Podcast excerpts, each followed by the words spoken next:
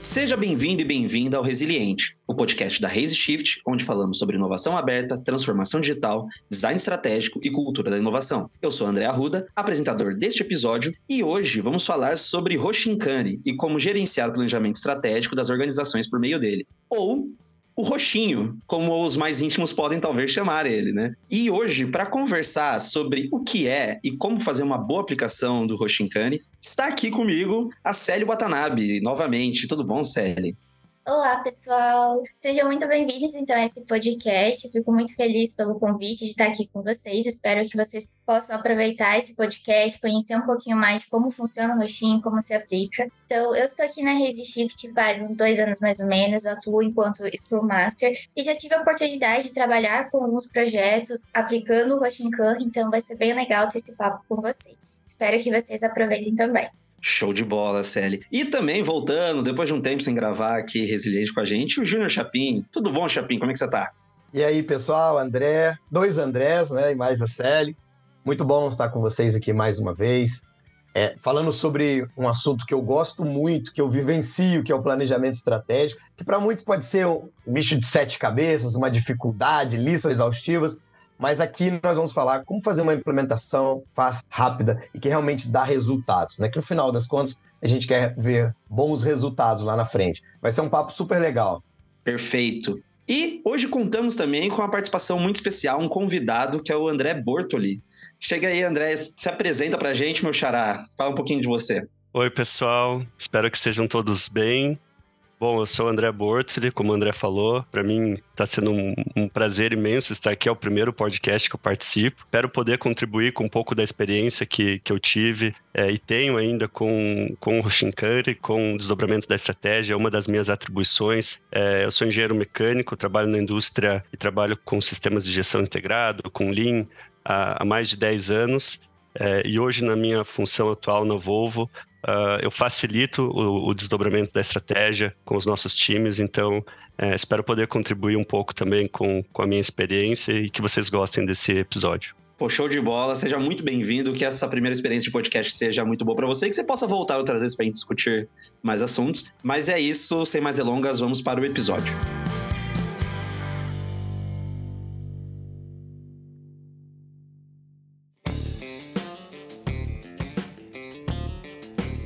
Já que a gente vai falar de Hoshinkane, eu acho que, primeiro de tudo, a gente tem que começar explicando o que é e para que serve. Enfim, a gente conhecer um pouco mais sobre o Hoshinkane. Chapin, você pode explicar para a gente um pouco? Ah, André, você fez um, um, negócio legal aí, né? O que é, o que, que passa na cabeça deles de, de todas essas palavras aí, uma palavra japonesa, qual o significado de tudo isso, né? E é super interessante quando a gente usa de uma metodologia bem baseada, assim, que é o Lean Manufacturing, que nos auxilia muito aí, né, a metodologia Lean, e o Roxinha ele está inclusa nisso. A gente fala sobre gestão ágil, nós falamos sobre é, trabalho simples, mas da maneira correta, com bons resultados, e o Roshinkan vai representar tudo isso. Dentro do nosso blog post, a gente comentou sobre planejamento estratégico. Muitas das vezes, as pessoas tremem quando vai falar de planejamento, né? Ou pensam assim: ah, planejamento estratégico só acontece em, multinacionais, em grandes corporações. Mas nós, pela Resishift, nós já trabalhamos com esse modelo do planejamento que ele serve tanto para pequenas empresas, grupos, até mesmo para multinacionais. Então, o planejamento estratégico, ele tem que contar com uma fase de bastante iniciativa, ou seja, envolvimento de toda a organização, seja ela pequena, média ou grande, não importa. A gente tem que envolver todos os colaboradores, mas para que ele dê certo, a gente tem que ter um envolvimento de um processo que chama acabativa, né? A acabativa, ela é baseada de um neologismo, né? Na verdade, ela é uma capacidade que a gente tem de terminar aquilo que se inicia. Eu sei, você pode estar pensando aí, nossa, nós brasileiros somos providos com muitas iniciativas, a gente se vira com tudo, né? Mas quando a gente fala de acabativa, não somos tão bons nisso, tá? Então, o planejamento estratégico baseado numa metodologia que se chama Roshinkan, ele vai ser agradável à forma de trabalho, uma forma simples que interage e que realmente traz bons resultados. Bom, sem mais delongas, vamos falar um pouquinho de, de como que isso funciona. Imagina que uma gestão tradicional você está dentro de uma instituição, uma organização, e na sua área ali você define os seus objetivos, né? Chega a, a liderança e fala, ó, oh, esses são os objetivos do ano. Você é de uma área de engenharia ou de uma área comercial, aí tem a área, outros tipos de área administrativa, área financeira, cada uma define os seus objetivos. Olha, todo mundo aqui com objetivo, sabemos o que tem que fazer. E aí você vai trabalhando ao longo do ano. Né? E aí começam, opa, mas o objetivo do administrativo não converge com o do financeiro. O financeiro quer reduzir custos aqui, o administrativo quer ampliar o nível de qualidade de relacionamentos e não está convergindo. Então a gestão tradicional se bate muito. Todo mundo tem os seus objetivos, mas no final eles não se conversam. E aí causa esse verdadeiro rebuliço dentro da organização. Quando a gente fala de Roshin Curry, a gente diz que todas as áreas são envolvidas, né, um invólucro ali, num processo de desdobramento, cascateamento ali de ações estratégicas, metas muito bem definidas, que todos os níveis conhecem o que precisa fazer e o que eu faço impacta nos demais setores. Então a gente trabalha em prol da organização e não em prol somente da minha área. Tá? Então, uma pequena diferença do que é uma gestão tradicional para uma gestão roxim. E o que é baseado nessa gestão roxim? A palavra roxim significa apontar a direção. Imagina a agulha de uma bússola. Ela sempre te aponta para o norte verdadeiro e ela sempre te direciona para uma boa saída. Dentro da sua empresa, você tem que fazer essas projeções. Daqui a três anos, aonde eu quero chegar? Como é que eu avalio meu impacto com os meus clientes frente à minha concorrência? Como que eu faço a minha gestão financeira? E como que eu me relaciono, eu cuido das minhas pessoas? O Roxin, ele vai trabalhar isso, eu apontar a direção, eu trabalhar naquilo que realmente agrega valor para a minha organização. E quando a gente fala de CANRE, a gente vai falar de gerenciamento ou controle, ou seja, como eu gestiono, como eu monto uma governança que seja eficaz nesse trabalho e que mês a mês eu consiga identificar Estamos indo bem ou precisamos agir? Estamos indo bem, precisamos agir. Então, quando a gente junta Roshinkan, a gente diz que é um método que nos ajuda a gerenciar ou a controlar aquilo que agrega valor ou aquilo que é o nosso norte verdadeiro, aonde a gente deseja alcançar, tá? Super importante que baseado no método simples e fácil, vocês vão ver que ele não é aquele método pautado numa 5W2H que tem 50, às vezes tem 100 ações. E chega ao final do ano, todo mundo olha e fala assim: e o que, que a gente conseguiu fechar aqui? Porque muitos deles a gente não conseguiu nem olhar. Então ele vai basear naquilo que agrega valor para dentro da organização. Para isso, a gente utiliza um métodozinho muito bom, simples e fácil, que são sete etapas, que eu vou chamar aqui a Célia agora. Célia, você que já vivenciou tudo isso, como é que funciona? Bora lá, então, pessoal, falar como que funciona esses sete passos do roxinho, né? Então, como o Chapin falou, todas as ações, elas são muito orientadas para o objetivo em comum. Então, é como que cada departamento ou área vai trabalhar para alcançar esses objetivos. E aí, a primeira etapa que a gente tem para a implementação do Roshinkan é uma etapa que a gente faz toda a identificação de qual é a visão estratégica da empresa, né? Onde a empresa quer chegar, qual o objetivo que ela quer alcançar. E aí, tem uma etapa que é muito importante aqui, é uma parte discutativa. Então, nessa primeira etapa de estabelecer uma visão organizacional, a gente faz algumas entrevistas, e é bem interessante dessas entrevistas que a gente consegue coletar diferentes sites. E uma dica que a gente sempre dá é chamar pessoas diferentes, de setores diferentes, para fazer essas entrevistas.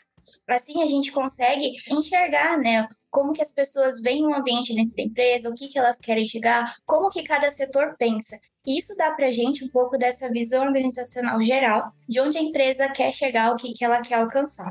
A segunda etapa, ela já é mais voltada a já desenvolver os objetivos inovadores. Então aqui é bem importante aquele mindset, né, de cultura inovadora, é de buscar sair um pouquinho fora da caixa, como que a gente pode alcançar grandes resultados é, com ações diferentes. Então é bem interessante essa etapa de desenvolver os objetivos, que assim a empresa consegue identificar assim quais são os problemas que elas precisam resolver e de que maneira inovadora ou criativa a gente consegue resolver aqueles problemas.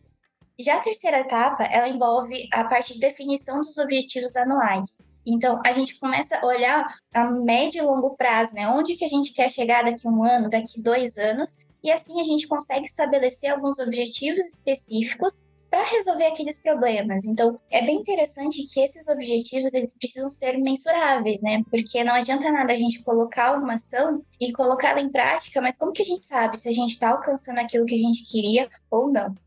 Já a quarta etapa, ela envolve mais a parte de desdobramento dos objetivos anuais em metas. Então, quando a gente fala de objetivo anual, a gente está falando de 12 meses de execução. Só que como que a gente vai alcançar aquele objetivo maior durante esses 12 meses?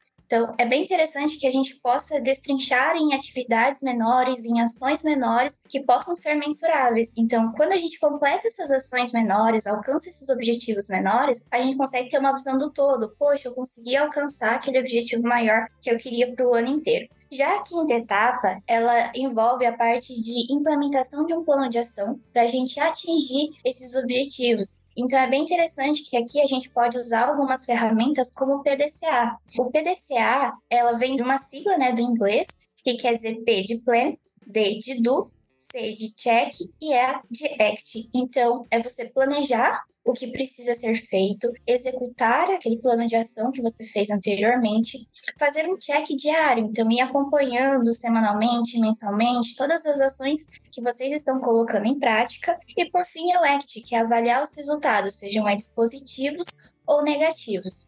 Já a sexta etapa, ela envolve muito uma parte de revisão, então, ela está muito também relacionada ao nosso check, o nosso act lá do PDCA. Então, é olhar o que a gente já alcançou mês a mês e também ter aquele olhar, poxa, será que as ações que a gente está fazendo nesse momento, elas estão alinhadas com aquele nosso objetivo anual? Será que a gente está tomando o caminho certo, fazendo as ações certas para alcançar aquilo que se espera ao final do ano? Então, a etapa 6 é uma etapa de revisão mensal, enquanto a 7 vai ser uma etapa de revisão anual. Então, depois de um ano, será que aqueles objetivos que a gente tinha colocado no início, eles fazem sentido? Será que aquelas ações que a gente destrinchou ao longo dos 12 meses, elas fizeram sentido? Elas ainda estão de acordo com a nossa realidade? Então, essa é um pouquinho da visão dos sete passos que a gente tem do, da implementação do Roshinkane. E aí, eu queria chamar o André para ele contar para a gente como que foi essa experiência da implementação do Roshinkan dentro da Volvo, o que, que ele viu que funciona, que não funciona, o que precisou ser mudado ao longo desse tempo.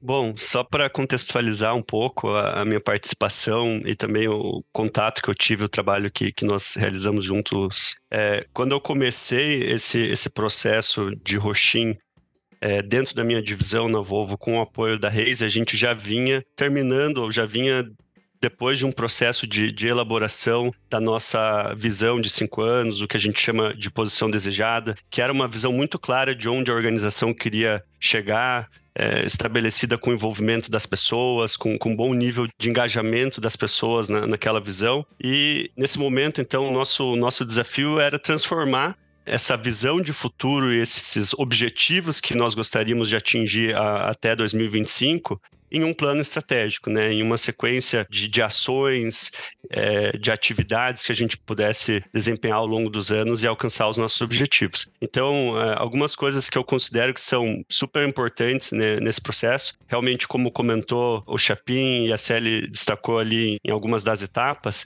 é o envolvimento das pessoas né? Porque esse, obviamente, não é o, objetivo final do, do Roxin, mas para mim é, é, um elemento importante, porque é, se as pessoas realmente compreendem a participação delas para o sucesso da organização e para o atingimento dos objetivos estratégicos, primeiro que a gente aumenta a nossa chance de ter sucesso com essa estratégia. E segundo que isso traz muito significado é, para o trabalho das pessoas, conecta a estratégia com o trabalho do cotidiano, tem muito a ver com o sentimento de fazer parte, com questão de bem-estar.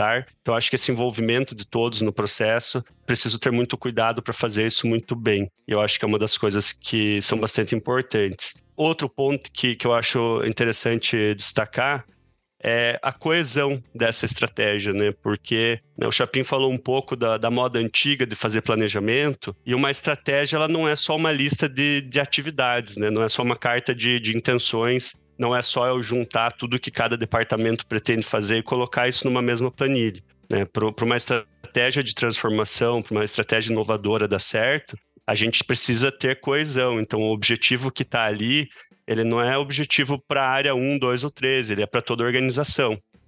Né? De uma forma que seja possível a gente desdobrar isso para todo mundo. A gente não chega numa estratégia coesa e, e eficiente da noite para o dia, né? Então, uma coisa que o Chapin mesmo vive me lembrando é que a maturidade do, do Roxin ela se alcança com a repetição. Então, nós dentro da Volvo estamos também nessa jornada, né, de ano após ano e aprimorando a maneira como a gente desdobra os nossos objetivos e buscando atingi-los ao final de cada ciclo.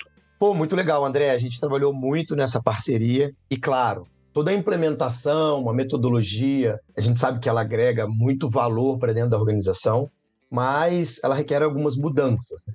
Quais foram os maiores desafios que, que vocês enfrentaram ao implementar essa metodologia, principalmente com relação à disciplina? Né? A gente falou muito de iniciativa e acabativa. Então, a iniciativa ela foi a montagem do planejamento e nesse acompanhamento, quais foram as maiores dificuldades para que as pessoas entendessem a importância disso? Bom, é, eu diria que a gente teve principalmente duas dificuldades. A primeira foi é, em como definir a medida do nosso sucesso, né? Porque nós tínhamos alguns objetivos estratégicos transformadores, vamos dizer assim, inovadores. Muitas vezes era difícil determinar de que maneira nós mediríamos esse sucesso lá na frente, né? Então, nós estamos falando de uma organização que está pensando muito em, em seguir avançando na jornada de centralidade do cliente, de transformação digital, mas como que eu, que eu meço isso, né? Como eu meço esse avanço é, em métricas? E a gente sabe que se a gente não tiver uma boa forma de medir, a gente não tem realmente como comprovar a nossa melhora ou como garantir que o nosso plano estratégico está funcionando. Então, essa foi uma das dificuldades, né? A gente trouxe um pouco conceitos do próprio Roxin até de OKR, né, objetivos e resultados-chave, mas ainda existem alguns aspectos da nossa estratégia e da nossa transformação que a gente tem dificuldade de encontrar a forma correta de medir o nosso sucesso. Continua sendo um desafio, nós já aprendemos muito nesses últimos dois anos, mas ainda é algo com o que a gente tem que prestar atenção e, e lidar. E o outro ponto é realmente a disciplina do monitoramento. Né? A gente aprendeu com a Reis a não colocar coisas demais na nossa estratégia, né? No, no início a gente queria ter lá quatro, cinco objetivos estratégicos para cada um dos nossos pilares. No fim, a, a, gente, se tivesse feito isso, acabaria com um plano praticamente ingerenciável. Hoje, mesmo com uma quantidade suficiente e, e, e também é, possível de ser gerenciada de, de objetivos estratégicos, eixos estratégicos e ações, algumas coisas acabam não acontecendo dentro do ritmo que a gente gostaria, ou não trazendo os resultados que a gente gostaria. E é essa disciplina de poder revisar, é, ajustar a rota, é, perseverar muitas vezes, né, decidir se a gente é, ajusta e continua perseguindo aquela, aquela frente, ou até mesmo muitas vezes tomar a decisão conjunta de deixar algo de lado, né, e, e focar em outras questões, eu acho que isso ainda é, é, algo que a gente vem trabalhando e amadurecendo, né? Ter a disciplina de fazer esse monitoramento e, e saber avaliar bem tanto os, os resultados positivos quanto os negativos para fazer os ajustes necessários. É bem interessante, André. Você tocou pontos aí muito importantes para um, um sucesso de qualquer método. Você comentou sobre OKR, mas tem BSC, não importa o método. Né? O, Rushing, ele é diferenciado porque nós conseguimos trabalhar ele de forma mais simples. Então, trabalhar poucos objetivos, mas esses são objetivos inovadores, ou seja, ele desafia o status quo. Daquela zona de conforto que, na hora que você fala o objetivo, você até dá uma respirada, né? Porque ele não é tão simples de acontecer. Claro, todo tem que ser baseado no método do SMART, né? O objetivo, a meta, ela tem que ser tangível, tem que ser atingível, então, é super importante deixar bem claro para toda a organização aonde a gente quer chegar, qual é o modelo que a gente vai adotar, como vai fazer e quais são os resultados esperados.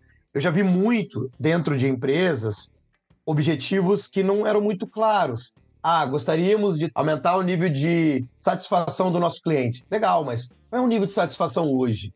Ele está em 80%, 85%? Qual é o que você quer buscar para o próximo ano? Ah, quero chegar a 88. E no próximo? 90, 92. Então você traça muito claro aonde você quer chegar e com isso você materializa as ações a serem atingidas. Mas como é que isso pode dar certo? E por isso que eu, eu gosto muito quando a gente conversa sobre essa aplicação, é porque a liderança teve esse compromisso, né? Elas foram impactadas ou entenderam o processo desde o início. Então é super importante que a liderança tenha esse compromisso de aplicação.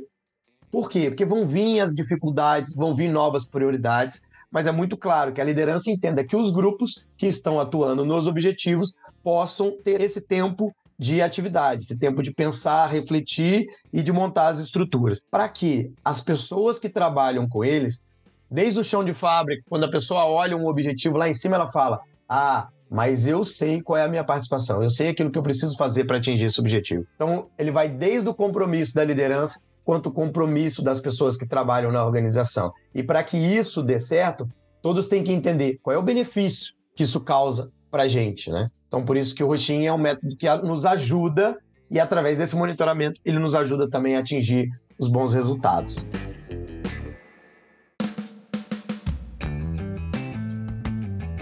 É muito legal, né? Como que o, o roxinho, ele é literalmente uma metodologia que faz todo mundo ir na mesma direção. Que eu lembro de, de um projeto, inclusive, que eu fiz com, com o Chapin, em que a gente trabalhou com dois países diferentes, né? Era um grupo de pessoas que viviam na fronteira entre o Brasil e a Argentina. E aí, quando a gente trabalhou com eles a aplicação do roxinho, nessa etapa né, de fazer a construção dos objetivos, estratégias, a gente teve que de fato ser inovador, definir objetivos inovadores, porque a gente estava falando de dois países diferentes em que as leis entre ambos são completamente diferentes. Então foi muito legal assim ver na prática como essa construção de planejamento estratégico em conjunto com diferentes pessoas de diferentes setores e áreas consegue engajar todo mundo e assumir esse senso de responsabilidade, né? Então, assim, é uma experiência bem legal de enxergar, de ver as pessoas interagirem, se sentirem parte daquilo também. E aí, um ponto que eu lembrei que é bem, foi bem interessante também é, do Roxin é que não adianta nada a gente fazer um plano de ação, a gente ter um planejamento estratégico lindo, maravilhoso, sendo que a gente não tem pessoas para acompanhar, né? Então, uma coisa legal do Roxin é que para cada objetivo ou estratégia, a gente coloca, por exemplo, um líder, né, um piloto, uma pessoa que vai estar acompanhando, né, como que aquela meta em específica ou como aquele objetivo específico vai se desenrolar ao longo do ano.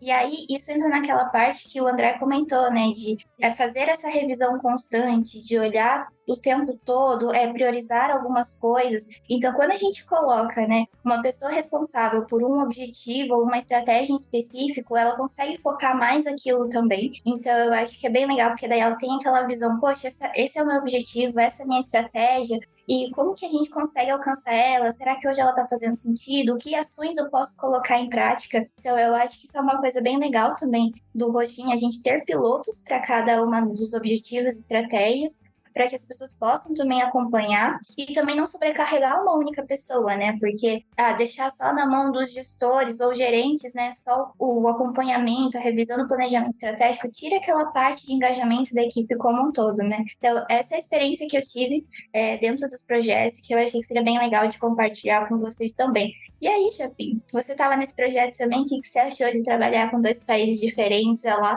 Chapin estava falando meio português, meio espanhol, ele arrasou, inclusive, nesse projeto. Boas lembranças, né, Sérgio? Esse é o grande desafio. E quando eu falo de roxinha, diferente de outros métodos, ele pode ser aplicado em grandes organizações, como em conselhos, a gente aplicou em conselho de ciência e tecnologia, e ele se adapta muito bem, porque ele não é engessado, a gente consegue estruturar. E o maior benefício disso, eu sempre falo, todo planejamento estratégico feito por pessoas para pessoas, ele tem ali 80, 90% de chance de dar certo. Né? É, chega de desses modelos tradicionais, onde a alta hierarquia se reúne ali em algumas horas, define todos os objetivos da organização e todo mundo precisa cumprir, sem ao menos saber o que eu preciso fazer para atingir.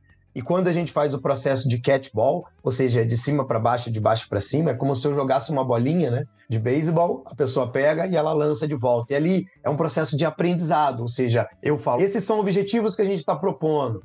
Opa, eu que estou recebendo, ah, são possíveis, são aplicáveis. E olha essas ações, ou realmente como a gente consegue executar ele. E aí você vai fazendo essa troca. Quando ele sai o planejamento, fica muito mais simples de gestionar. E aí que está o grande sucesso e as corporações têm tido grandes resultados em função disso, né?